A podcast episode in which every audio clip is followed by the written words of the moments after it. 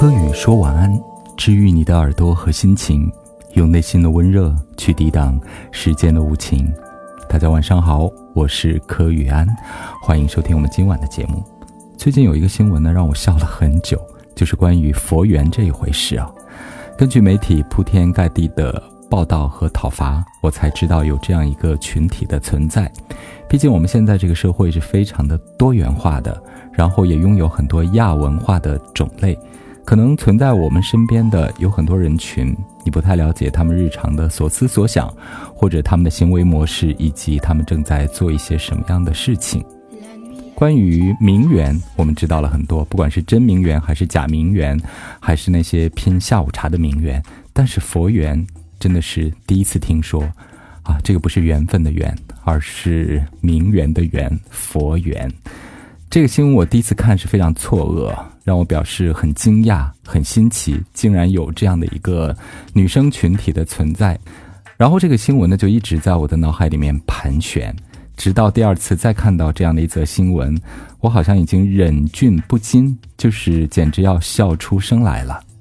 让我惊奇的是，我没有想到在我们的生活当中，在我们的社会上存在这样的一个群体。另外一方面呢，其实我在内心里面也会发出一种灵魂的拷问，就是我们的社会形态和社会人群，已经假到这种程度了吗？就是可以堂而皇之的公开作假，然后还洋洋自得，就是穿着那样的禅衣，然后里面呢穿的非常的清凉，然后一头秀发，可能大概一个二个，还有一张经过整理出来的脸庞。就这样风姿绰约，窈窕淑女，然后披上一件禅衣，就这样去蒲团上面打坐去拜佛，然后拍小视频发朋友圈大概我们曾经在前面的十年经历过拜金主义或者为金钱至上，而现在随着我们消费的日趋理性化，或者是渐渐的接近一种躺平和低欲的生活之后。还有这样的一个群体，可以堂而皇之的公然的去作秀，这是让我万万没有想到的。在把这则新闻分享到同事们的微信群里之后，我们有些八零后、八五后啊、九零左右的同事们，他们也大为感叹说：现在这个社会好像自己都已经看不懂了，还是我们自己真的是不正常的，还是我们自以为这些正常的人反而才变作是不正常的。首先，我们使用一下拆词的方法，来了解一下这个佛缘究竟潜藏着什么样的一种心理动机。首先，前面是佛、佛家、佛法或者是佛教，它是一种，它是一种高尚的信仰，是我们的一种宗教的信仰，是一种高阶的精神意识的修炼。而后面加上一个缘字，这个里面就好像有一丝美丽、芳香的味道。它具有了某一种社会性别角色的附着，就是把这样的一种高尚的宗教信仰，然后再加上我们这种名媛也好，或者是网红也好，它就具有了这样的一种看似风马牛不相及的一种融合。那圆的意思是什么呢？圆我们经常是指那种美丽的、漂亮的、落落大方的。或者是风姿万千的这种女子，那首先这样的女子，她们很强调自己的一种性别的身份，强调自己在社交当中的一种角色。那我们知道佛家是要讲究六根清净的，而加上这样的一个“缘”字之后，就是佛教、佛法或者宗教的这种信仰具备了一种社交属性的功能。那么女生们、网红们这些佛缘们。他们要通过拍摄照片，然后拍摄小视频的方式，把它上传到自己的社交平台和社交账号上面。那么，就是利用这种佛教的宗教的信仰，在做一种自我的展示，或者是某种引起关注和社交的一种方式。就是两种事物的属性，它们本质越是具有强烈的对比色彩。具有强大的扭差，才可以引起最高度的关注，这也是博取流量的一种手段。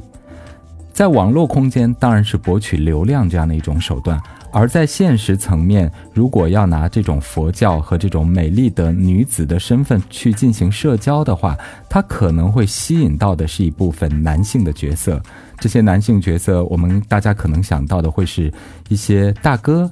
一些老板或者是一些非富即贵的人。如果网红们、名媛们、这些佛缘们想要去进行社交的话，他自然应该不是跟年轻人谈恋爱，因为年轻人在忙着自己的成长和娱乐生活，一般呢不会跟这种高阶的宗教信仰或者这种佛法的传递扯上很多的关系。那么，拿这种佛教跟自己的这种网红或者所谓名媛的身份做一个嫁接，他自然希望吸引到的人群是一些年龄比较大的，或者是比较多金的，或者是位高权重的人。那么这样，我们就可以分析出这样背后的一种心理的动机到底是什么。难怪我们的《工人日报》还有我们很多的媒体对于佛缘是大加挞伐，因为他们树立起了一种很不良的社会风气，以及在传播一种非常不健康的生活价值观的取向。就是我们拿佛教，拿自己这种婉约的风姿绰约的身份去进行一种社交，去博取流量、博取眼球，去获得自己想要获得的一些东西。因为我们知道，在这个世界上，如果你想要傍一个人，傍一个多金的人，傍上一个金主，那么这些金主他有财富的积累，自然跟他的年龄也是会有一些匹配的。而怎么样去跟比自己年龄大很多的人进行交往呢？那么我想，佛教佛法这种高阶的精神层面的知识和信仰，就是一种最好的工具和手段。其实从二零零几年以来，这样十几年、二十年的时间当中，我们的社会上呢，有一种非常不良的拜金主义。有一种金钱和物质享乐至上主义的潮流，在这些年来，我们看到一波又一波的年轻人，他们希望通过躺平，他们希望通过以最少的劳动来博取最大的价值这样的一种方式。于是，我们看到很多的年轻人，他们为了讨好那个多金或者是位高权重、非富即贵的人的好感，那么就要去研究他们的一些兴趣爱好。所以，直到今天，“佛缘”这两个字、这个词、这个群体出来之后，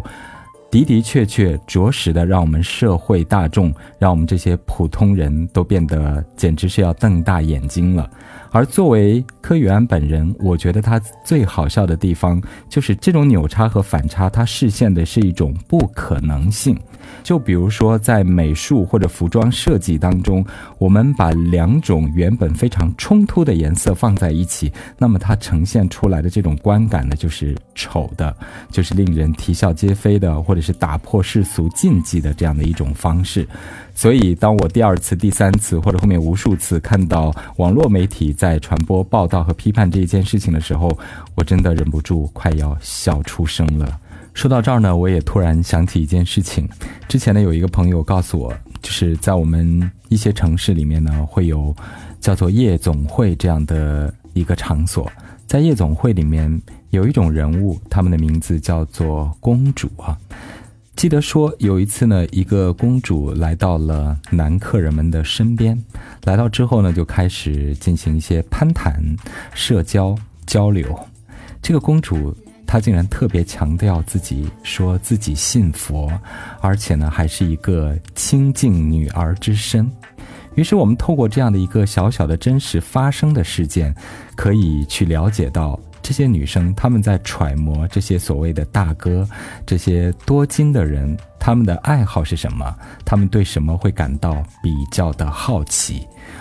我想，这是我们社会上有一些不良的风气，包括有一些不良的群体，他们在传播这一种不良的价值观，甚或在一个比较庞大的群体当中引起了这种不良的传播。还是要弘扬正能量，坚守价值观。